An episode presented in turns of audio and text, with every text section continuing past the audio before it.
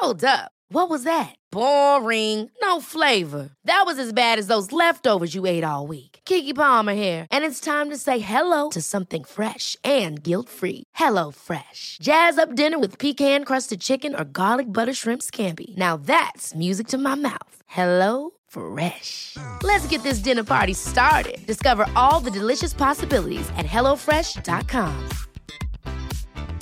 Quality sleep is essential. That's why the Sleep Number Smart Bed is designed for your ever evolving sleep needs. Need a bed that's firmer or softer on either side? Helps you sleep at a comfortable temperature? Sleep Number Smart Beds let you individualize your comfort so you sleep better together. JD Power ranks Sleep Number number 1 in customer satisfaction with mattresses purchased in-store. And now, save 50% on the Sleep Number limited edition Smart Bed for a limited time. For JD Power 2023 award information, visit jdpower.com/awards. Only at a Sleep Number store or sleepnumber.com. Even on a budget, quality is non-negotiable. That's why Quince is the place to score high-end essentials at 50 to 80% less than similar brands. Get your hands on buttery soft cashmere sweaters from just 60 bucks, Italian leather jackets, and so much more. And the best part about Quince, they exclusively partner with factories committed to safe, ethical, and responsible manufacturing. Elevate your style without the elevated price tag with Quince.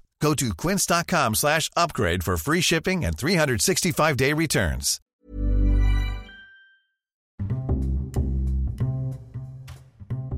Hola, ¿cómo estás? Primero que nada, gracias por escuchar este podcast. Mi nombre es Oscar Cervantes, soy médico y mi objetivo es poder brindarte información para el Nacional de Residencias Médicas y también para ayudarte en tu formación como médico general. Esto lo hacemos gracias a el conocimiento que hemos adquirido y también gracias a los médicos que nos ayudan para poder ayudarte a ti, médicos invitados especiales dentro del podcast, que te van a estar ayudando y orientando día con día en donde quiera que estés y en donde quiera que te encuentres. Espero que estés muy bien que disfrutes este podcast, que lo compartas, no lo olvides. Sigue estudiando y sigue comiéndote al enarma.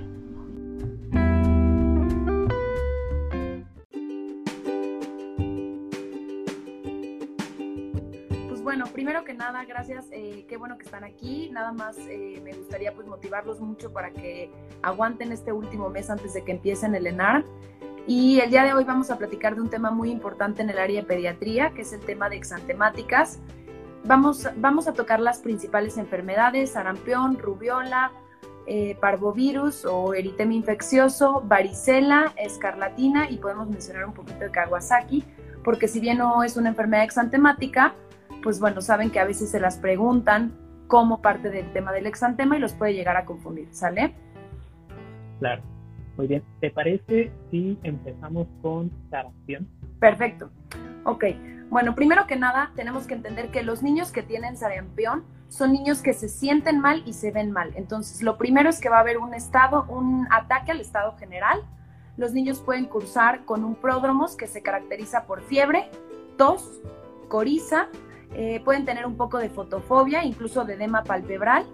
Y eh, en, en el apartado de pródromos antes del inicio del exantema, eh, pueden puede aparecer las famosas manchas de Koplik.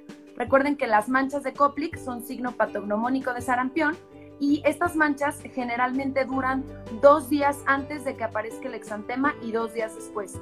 Sin embargo, esto no se los van a poner dentro del caso clínico, no creo que les pregunten nada eh, oral, sino que más bien les van a poner un niño que se siente mal, se ve mal está con fiebre, está con otros síntomas, como ya los mencioné, y que va a empezar con un exantema. El exantema característico de sarampión es maculopapular, que eso es lo más importante, y es un exantema morbiliforme. ¿Qué quiere decir esto? Que las lesiones están muy pegadas entre sí y tienen una coloración rojo intenso, ¿de acuerdo? Eh, otra cosa también muy característica del exantema es que generalmente inicia en, a nivel de la cabeza, ya sea mejillas, ya sea detrás de las orejas, y después de, va hacia abajo, o sea, es cefalocaudal. Las lesiones desaparecen en el mismo orden en el que estas aparecieron es un exantema no pruriginoso, que eso es muy importante de definir. Si a usted les ponen en un caso clínico algo que le genera prurito, van a pensar, si estamos hablando de exantemáticas particularmente, vamos a pensar en varicela y si no hay que pensar en otra cosa, un prurigo por insecto o algo más, ¿de acuerdo? Entonces... pregunta, perdón, perdón. No, no, no, adelante, adelante. ¿El, sarampión como tal es pruriginoso, sí o no? No es pruriginoso. Oh, perfecto. No es pruriginoso. No es pruriginoso. Este, bueno, sabemos lo que ya nos dijiste, ¿no? Incubación, pródromo y ¿no? ¿Cuál considerarías que es la clave en un niño o un caso con sarampión? Mm, la clave sería que durante el exantema el niño todavía se sigue sintiendo mal, ¿no? Que eso sería muy, muy importante reconocerlo porque hay, hay otras enfermedades como la rociola que después de que desaparece la fiebre aparece el exantema. Entonces yo, yo consideraría que los puntos claves en el caso clínico son niños preescolares, te van a mencionar que tienen eh, cartilla de vacunación incompleta, que eso sería otro dato que nos puedan mencionar, o que no han recibido las vacunas.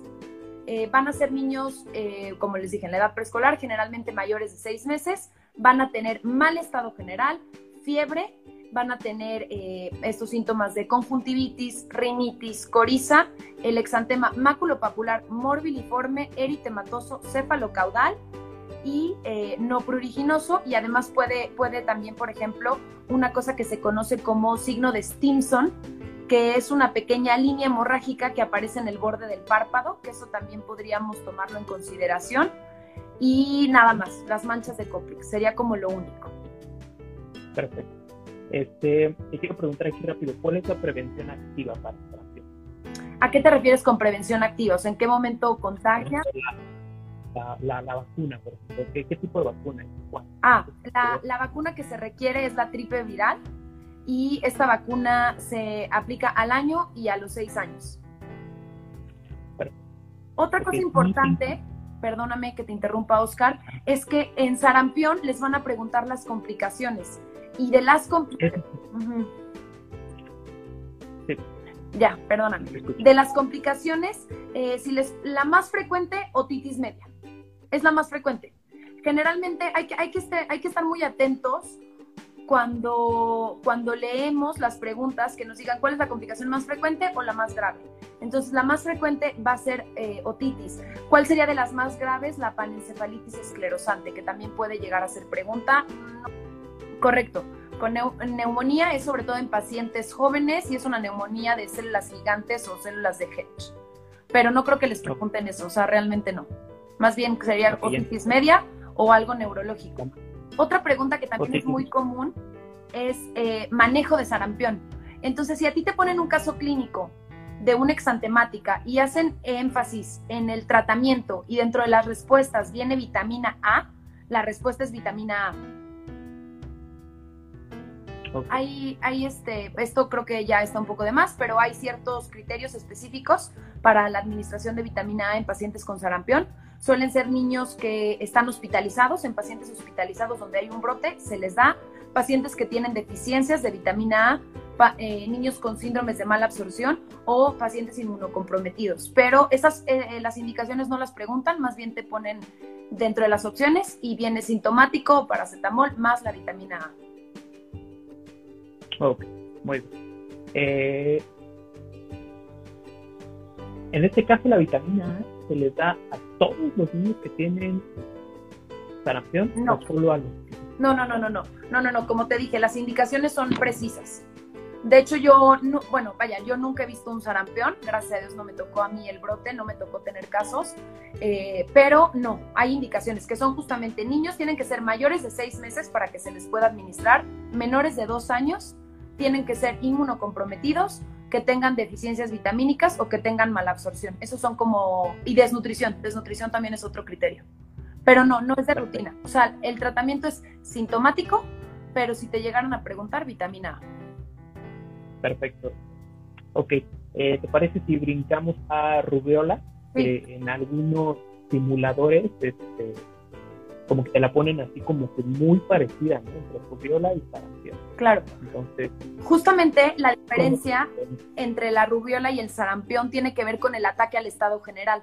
De hecho, el 50% de los pacientes que tienen infecciones por rubiola pueden cursar asintomáticos. Entonces, la diferencia sería esa, que el niño de sarampión es un niño que se siente y se ve enfermo.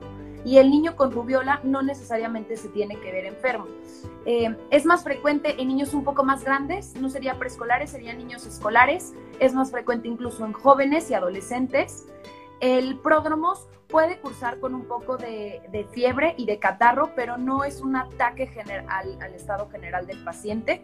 Y el pródromos dura poco tiempo, dura aproximadamente unos dos días. El exantema es rosado, no es tan rojo, no es tan eritematoso, tampoco es pruriginoso, que eso también es importante.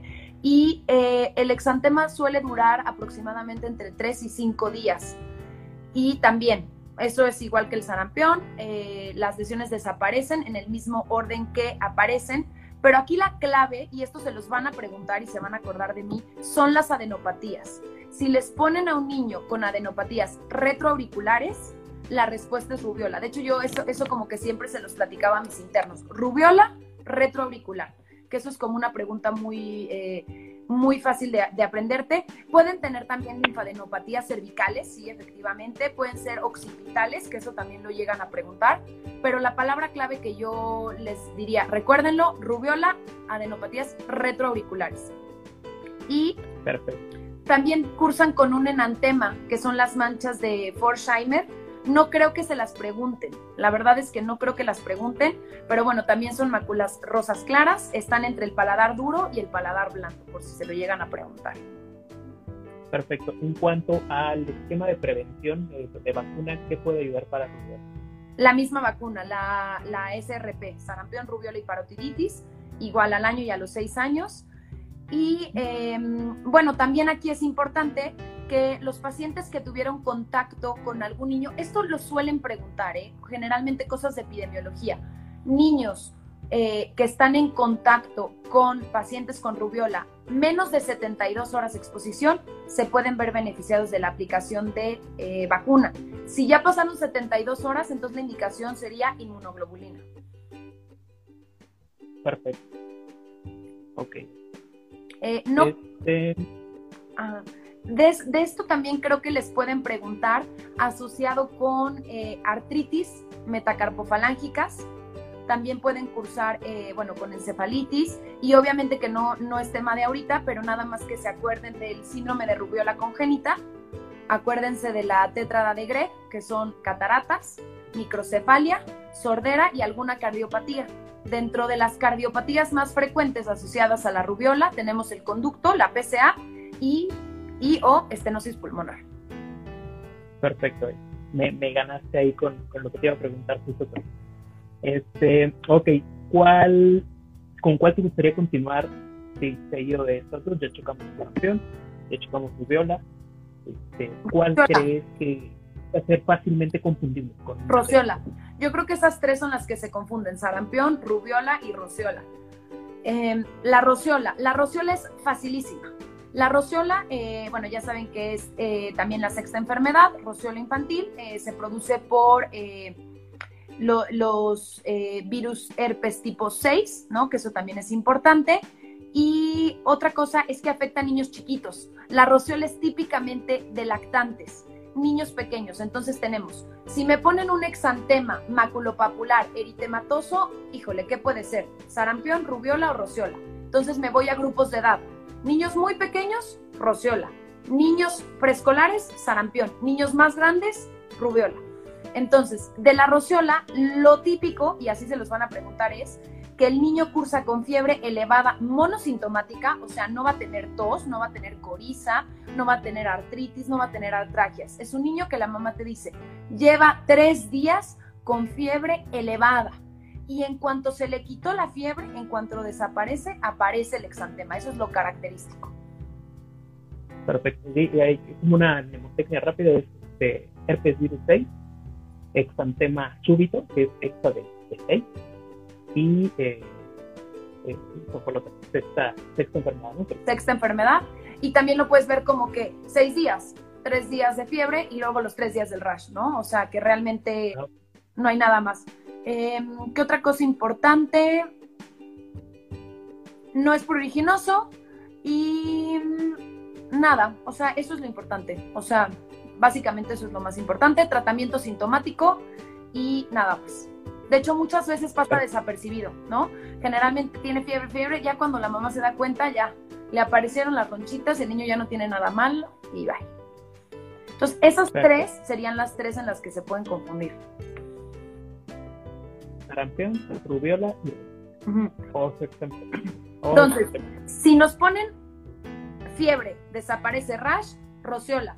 Si nos ponen adenopatías cervicales, occipitales, retroauriculares, rubiola. Lo que no, sarampión. Niño con mal estado general.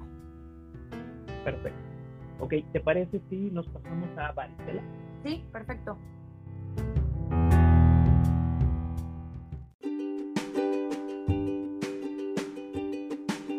Es que la varicela es pruriginosa, ¿no? O sea, eso no hay, no hay nada nuevo que contar el periodo de incubación es más largo, los niños también se sienten mal.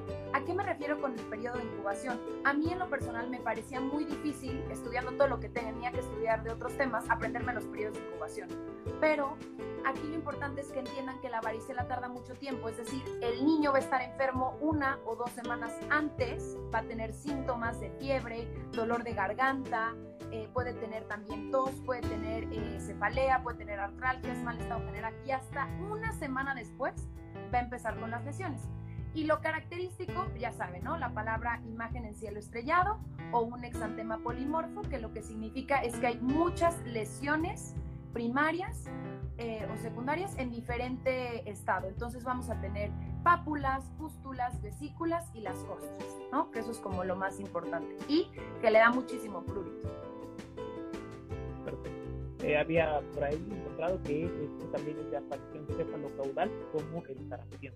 Pero, a diferencia, hablando del sarampión, eso es lo que dice, ¿no? que es un estrellado de al mismo tiempo que puede ser paciente y potente muy. Claro. Sí, efectivamente, cefalocaudal. Y otra cosa que puede ser también clave es que tanto para el examen como para la vida real es que las lesiones suelen, suelen iniciar en cuero cabelludo. Entonces, si a ti te llega una mamá a la consulta en el servicio social o algo y empieza con lesiones como si tuviera granitos, por así decirlo, en el cuero cabelludo, puedes sospechar que puede estar empezando con un cuadro de varicela. Eh, Perfecto. Dentro de las complicaciones de la varicela, ¿cuáles pudiéramos tener? Bueno, lo mismo, les van a preguntar la más frecuente y la más grave. La más frecuente siempre tiene que ver con sobreinfección de las lesiones. Eh, lo preguntan de diferentes modalidades, pero al final del día es ya sea un impétigo, una celulitis, un absceso o algo que te, te, te oriente a que se sobreinfectó esa lesión. Generalmente es por piógenes o por Staph aureus y de las complicaciones graves, tendríamos que la segunda complicación, de hecho más frecuente, sobre todo en gente grande, en adultos incluso, es la encefalitis. Pero te pueden poner varias complicaciones, neumonía, encefalitis, meningoencefalitis, te pueden poner incluso mielitis transversa, eh, síndrome de Guillain-Barré. Ok, perfecto.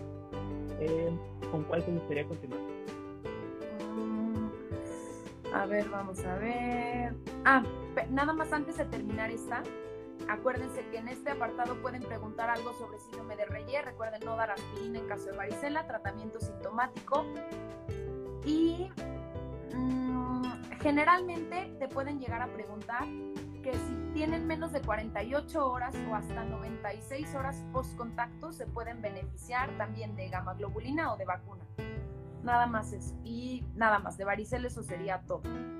Ahora, yo creo que podemos seguir con la quinta enfermedad o escarlatina. Perdón, escarlatina no, quinta enfermedad o eritema infeccioso. Entonces, bueno, sobre el eritema infeccioso también se conoce megaloeritema, quinta enfermedad. Ya sabemos que la produce el parvovirus B19. Aquí, como a todo el mundo le encanta preguntar eso, seguramente si te ponen eh, los típicos síntomas, aquí sí te van a preguntar el agente causal. Entonces sí te van a preguntar el nombre y apellido, parvovirus B19. Mm, esto también es común en escolares, también es común en primavera y en invierno. Y aquí lo importante son los síntomas, los signos o síntomas que ustedes ya, ya saben, ¿no? El signo de la bofetada, que es el, el exantema o el eritema en la región de las mejillas, que es muy típico. Puede haber fiebre, puede haber también cefalea, pero generalmente les van a poner el signo de la bofetada. O sea, eso es un hecho. Si se los ponen, no lo duden, es eso. Y otra cosa que les pueden preguntar también es que el exantema es un exantema reticulado. Em, le llaman también en encaje. En encaje, exactamente, que bueno, lo que quiere decir es que las lesiones en el centro se pueden llegar a ver un poco más palidecidas y bueno, em, nada más, eso sería como importantísimo. Creo que de algo importante que les pueden preguntar aquí es que es también, por ejemplo, las complicaciones. De las complicaciones, la más grave sería la crisis aplásica, pero otras complicaciones también importantes son las relacionadas con huesos, o sea, artritis, artralgias de grandes y de pequeñas articulaciones. También el parvovirus produce abortos, también es causa de hidroxpetal. Y pues nada más, eso sería como lo importante. Perfecto. Y en cuanto a, bueno, si pudiéramos comentar un poquito de escarlatín, que sería como que la, la única novedad, ¿no? Exacto. Bueno, de la escarlatina, yo he escuchado varias personas, ¿no? Mientras cuando era residente, varios, varios internos me decían que ellos se acordaban de esa enfermedad porque es la que tiene como más síntomas, ¿no? La que tiene varias cosas que identificar. Entonces, bueno, respecto a la escarlatina, ya saben que es producida por la toxina, es producida por la toxina de un estreptococo beta del grupo hemolítico. Y bueno, eh, referente a esto, también es frecuente en escolares y estos niños, al igual que el sarampión, también se sienten mal. Son niños que cursan con fiebres altas, tienen mal aspecto general, pueden tener escalofríos, pueden tener artralgias, pueden tener cefalea, pueden tener incluso vómitos, ¿no? Que eso te puede llegar como a, como a confundir. Pero lo más importante, a diferencia de las demás exantemáticas, es que seguramente aquí hagan mucho hincapié en el tema de la garganta. A mí, en algún momento, cuando estaba estudiando para el ENARM, me llegaba a confundir el Kawasaki y la escarlatina, que si bien sabemos que el Kawasaki es una vasculitis, pero a mí me llegaba a confundir porque yo decía, es que ¿por qué me están hablando de la boca y de la garganta? Entonces, lo que yo les recomiendo es, eh, no se confundan. Una cosa es que te hablen de los labios, de la lengua, de la mucosa, y otra cosa es que te mencionen las amígdalas. Entonces, si mencionan amígdalas o exudado blanco grisáceo en un contexto de un exantema, vas a tener que pensar en escarlatina. Ahora, también con qué otra cosa lo puedes confundir? Con una mononucleosis, ¿no? Que eso a veces también como que te confunde. O sea, si te dicen, solo tiene dolor de garganta, y te, mencionan las amígdalas, todo eso puedes decir, bueno, pues es un estreptococo y nada más. Pero si te ponen un rash en un, en un niño escolar o preescolar en un contexto de dolor de la garganta, automáticamente que vas a tener que pensar en dos cosas, en una mononucleosis o en una escarlatina. Las dos te las van a preguntar. Entonces, yo lo que les recomiendo ahí, que eso también es otro tip, traten de leer siempre las preguntas seriadas. Antes de contestar la respuesta, pregunten lo demás, porque a lo mejor dices, no, es una escarlatina, y de repente te viene complicación, ruptura esplénica. Ay, qué raro, ¿me entiendes? Entonces, como que tienes que también ayudarte de las preguntas de abajo. Entonces, niño con dolor de garganta, con exudado grisáceo o blanquecino, con el exantema, sospechas en una escarlatina. Eh, otra cosa importante es la famosa piel de gallina o piel de lija, que eso también te lo van a preguntar. Y esto es muy importante, la escarlatina es un exantema que se palpa mejor de lo que se ve. Es decir, no es un exantema que esté muy florido, que tú veas al niño caminando y digas, ah, es escarlatina. Más bien, a la hora de que lo exploras, cuando tocas la piel, te das cuenta que, que, las lesiones se sienten y es justo esto, porque son pápulas eritematosas, ¿no? Que están sobrelevadas, entonces eso le da el aspecto de piel en lija o piel de gallina. Eh, otra cosa también importante, el famoso signo de Tuxilatau, ¿no? El triángulo nasogeniano, que, que respeta esta zona, ¿no? Que eso podría ser también interesante. Y eh, otra cosa que aquí es donde yo les decía, a mí esto a veces me hacía confundirme con Kawasaki, que de repente te dicen, tiene lengua saburra blanca o lengua en fresa, y luego te dicen, em, empieza con descamación. ¿Cómo? Entonces, ¿es Kawasaki o es escarlatina? Entonces, este, pues bueno, también como que eso para que lo tomen en consideración. Y otra cosa también muy importante son unas, pequeña, unas pequeñas que se llaman las famosas líneas de Pastia. ¿De acuerdo? Eso también como sería importante. Mm. Ahora, en el contexto de escarlatina, les pueden llegar a preguntar también complicaciones agudas y crónicas. Entonces, de las complicaciones agudas sería alguna adenitis cervical, notitis o incluso pueden cursar con neumonía, mastoiditis, pericarditis, varias cosas. Pero de las importantes que les van a preguntar van a ser fiebre reumática o glomerulonefritis postestreptocócica. Previo a la y en este caso también el tratamiento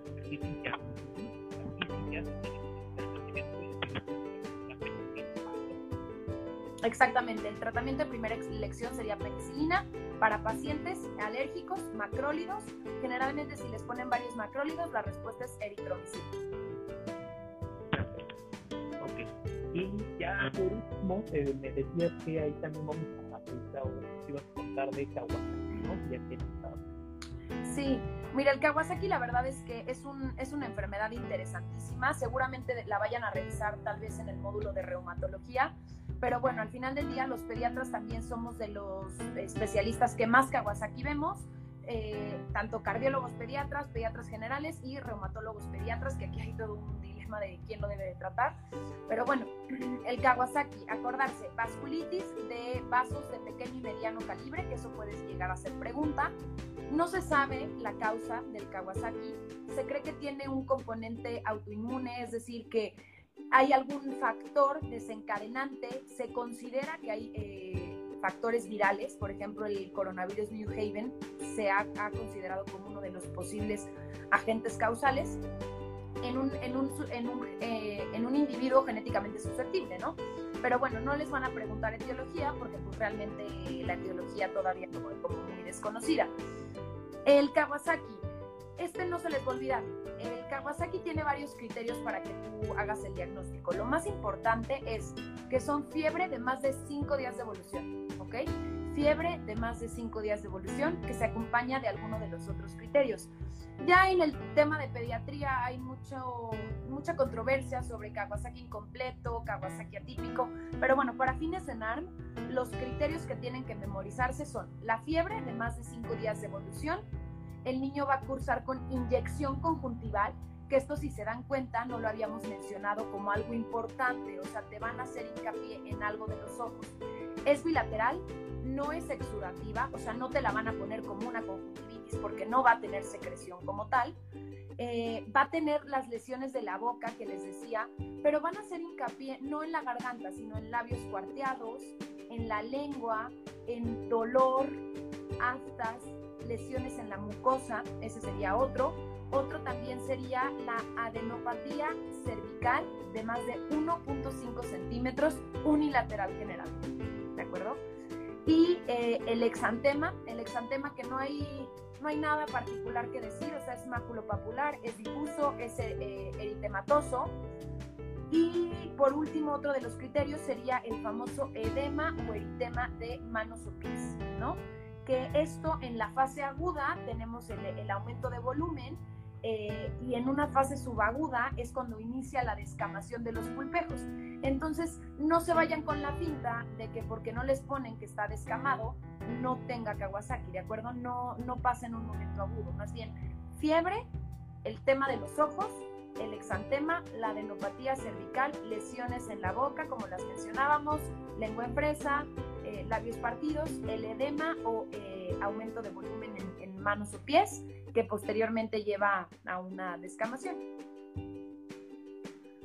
Y alguna pregunta de esto, ahorita si no te sigo comentando más. En cuanto a Kawasaki, como tal, una complicación específicamente a de base, Pues de cajón te van a... Medio pequeño. Claro, de cajón te van a poner aneurismas coronarios, o sea, esa es la complicación más, más frecuente y más grave también, ¿no?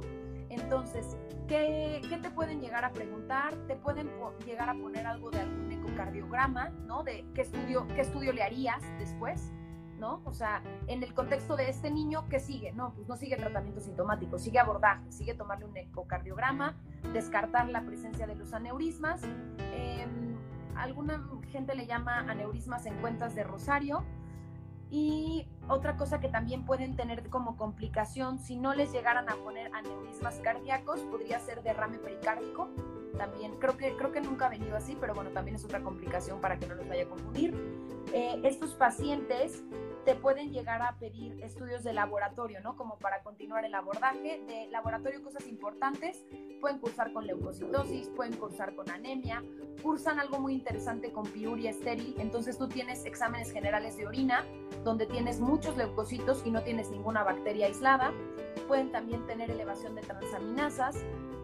En el líquido cefalorraquídeo puede haber pleocitosis, te pueden hacer cuadros de meningitis aséptica y aquí lo más importante, aquí sí sería el tratamiento, ¿no? Que el tratamiento sería básicamente con la inmunoglobulina, no les van a preguntar dosis, pero bueno, dos gramos por kilo, o la aspirina, que también es piedra angular del tratamiento. O sea, las dos son importantísimas en el tratamiento. Yo sé que a veces en el ENAM te ponen esteroide para todo, ¿no? Pero aquí la respuesta sí sería inmunoglobulina o aspirina. El esteroide en estos casos generalmente se deja para casos refractarios. Eh, te comentaba que, bueno, que también piedra angular del tratamiento, la aspirina de 80 a 100 miligramos de kilo día cada 6 horas, que no les van a preguntar dosis. Y los esteroides, en este caso, solo se dejarían para casos refractarios. Entonces, si en la respuesta viene inmunoglobulina o esteroides, la respuesta es inmunoglobulina. Perfecto. Ok, doctora. Pues eh, por mi parte creo que abordó perfectamente lo que habíamos platicado, ¿no? Lo que me había dicho anteriormente. Entonces yo no tengo ahorita alguna duda. No sé si le parece que dejamos ahorita unos dos minutitos más o menos, este, por si alguien tiene alguna duda acá en los comentarios. Sí. Y pues en este caso sería, sería todo. Gracias eh, a la doctora Maite Farías. Eh, de Pediatrics, del grupo de Pediatrics, este, este, esto se va a ir al podcast. O sea, recuerden que esto se está grabando acá, pero eh, es para el podcast que espero que salga este fin de semana aproximadamente. Apuesto a que te gustó el podcast, ayuda a este tierno humano y envíalo a tus amigos. Además, escúchanos en Spotify, Apple Podcast, iBox y Google Podcast. Besitos y cuídate del COVID-19. Mom deserves the best, and there's no better place to shop for Mother's Day than Whole Foods Market. They're your destination for unbeatable savings, from premium gifts to show-stopping flowers and irresistible desserts. Start by saving 33% with Prime on all body care and candles. Then get a 15-stem bunch of tulips for just $9.99 each with Prime. Round out Mom's menu with festive rosé, irresistible berry chantilly cake, and more special treats. Come celebrate Mother's Day at Whole Foods Market. Ever catch yourself eating the same flavorless dinner three days in a row? Dreaming of something better? Well, HelloFresh is your guilt-free dream come true, baby. It's me, Kiki Palmer. Let's wake up those taste buds with hot, juicy pecan-crusted chicken or garlic butter shrimp scampi. Mm. Hello Fresh. Stop dreaming of all the delicious possibilities and dig in at HelloFresh.com. Let's get this dinner party started. If you're looking for plump lips that last, you need to know about Juvederm lip fillers. With Juvederm Volbella XC and Juvederm Ultra XC, your lip look, whether it's subtle or bold, can last up to one full year with optimal treatment and no additional maintenance. Find a licensed specialist and see if it's right for you at juvederm.com today. That's J U V E D E R M.com. Add fullness to lips in adults over 21 with Juvederm Volbella XC or Juvederm Ultra XC. Do not use if you have severe allergies or a history of severe allergic reactions, or if you're allergic to lidocaine or the proteins used in Juvederm. Tell your doctor if you have a history of scarring or taking medicines that decrease the body's immune response or that can prolong bleeding. Common side effects include injection site redness, swelling, pain, tenderness, firmness, lumps, bumps, bruising, discoloration, or itching. As with all fillers, there's a rare risk of unintentional injection into a blood vessel, which can cause vision abnormalities, blindness, stroke, temporary scabs, or scarring. For full important safety information, visit juvederm.com.